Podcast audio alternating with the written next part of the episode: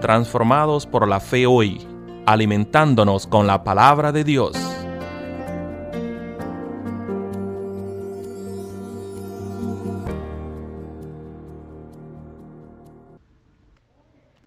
Buenos días, iglesia, hermanos y hermanas, que donde quiera que estén son parte del cuerpo de Cristo, que es la iglesia. Ya sea que seamos metodistas, presbiterianos, católicos romanos, episcopales, bautistas, pentecostales, sea de la denominación que sea, todos somos parte del mismo cuerpo, del cuerpo de ese Cristo que dio su vida por nosotros. Gloria a Dios por ese amor tan grande que nos hace uno en espíritu con nuestro Señor y uno los unos con los otros. El pasaje bíblico para nuestra meditación de hoy se encuentra en el Evangelio de Marcos, capítulo 7, versículos del 24 al 30, y dice así. De allí Jesús se fue a la región de Tiro y de Sidón. Llegó a una casa y trató de que nadie lo viera, pero no pudo esconderse, porque tan pronto como una mujer cuya hija tenía un espíritu impuro supo que él había llegado, fue a su encuentro y se arrojó a sus pies.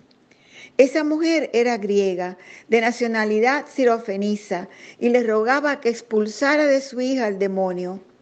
Pero Jesús le dijo, primero deja que los hijos queden satisfechos, porque no está bien quitarles a los hijos su pan y echárselo a los perritos. La mujer le respondió, es verdad, Señor, pero hasta los perritos comen debajo de la mesa las migajas que dejan caer los hijos.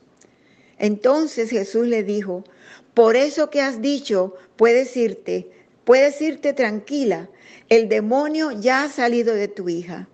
Cuando la mujer llegó a su casa, encontró a su hija acostada en la cama y el demonio ya había salido de ella. Palabra de Dios.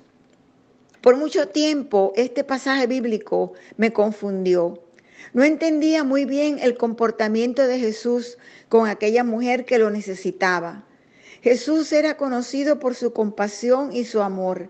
Lo seguían las multitudes buscando sus enseñanzas, su perdón, su sanidad. Jamás él había rechazado a alguien, excepto a esta mujer, una mujer griega, no judía, y por lo tanto del mundo de los gentiles. Como sabemos, para los judíos, el rozarse con una persona gentil era algo impuro y prohibido. Pero Jesús había demostrado que para él esas barreras no existían. Lo recordamos hablando con la mujer samaritana, una mujer gentil, hablando a pleno día, rompiendo así las barreras de etnia, raza y de género, pues no era correcto para un hombre hablar en público con una mujer, mucho menos una mujer gentil.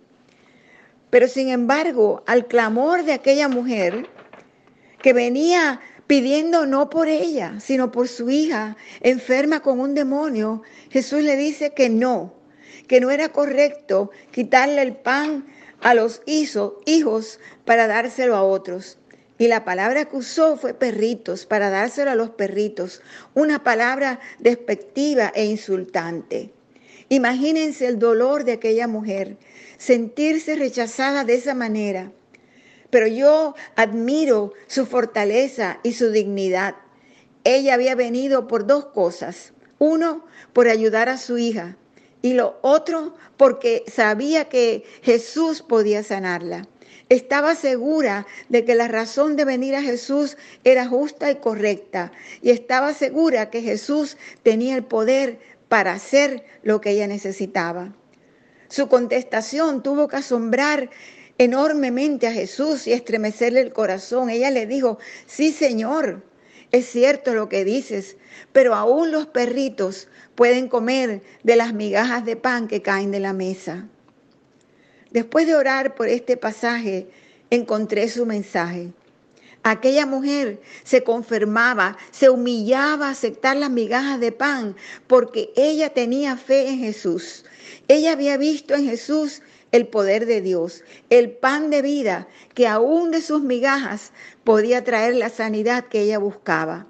Pero aún más, Ella sabía quién era, sabía que tenía derecho a pedir lo que estaba pidiendo y no estaba dispuesta a darse por vencida. Por eso insistió y luchó y su seguridad e insistencia cambió el corazón de Jesús. Él vio la fe de aquella mujer, su fortaleza. Era una, forastera, pero que creía en él mucho más que la mayoría de sus compatriotas habían demostrado. Y por eso le dice, por lo que has dicho, por esa fe que me estás enseñando, tu hija ya está sana. Y así fue. Cuando la mujer regresó a su casa, su hija estaba sanada. Ese es el poder de la fe, que puede traspasar prejuicios, barreras, dificultades y llega nuestro clamor a Dios. Y Dios responde.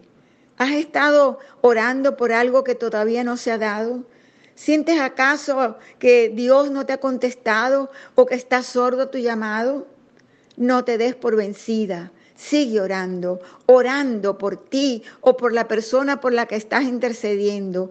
Hay poder en la oración de fe. Hay poder en la oración de intercesión. No te des por vencido e insiste, mantente firme en donde estás, porque tú eres hijo, tú eres hija de Dios. No importa si alguien nos rechaza, nos critica, nos pone a un lado, mantengámonos firmes y erguidos. Démonos valor a nosotros mismos, porque nosotros somos hijos e hijas de Dios.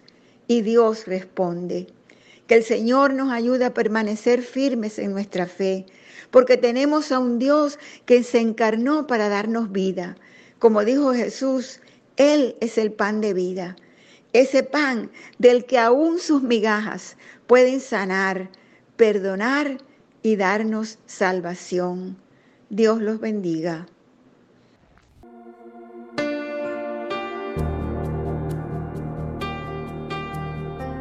Transformados por la fe hoy, traído a ustedes por la Iglesia Metodista Edward en Gatesburg, Maryland.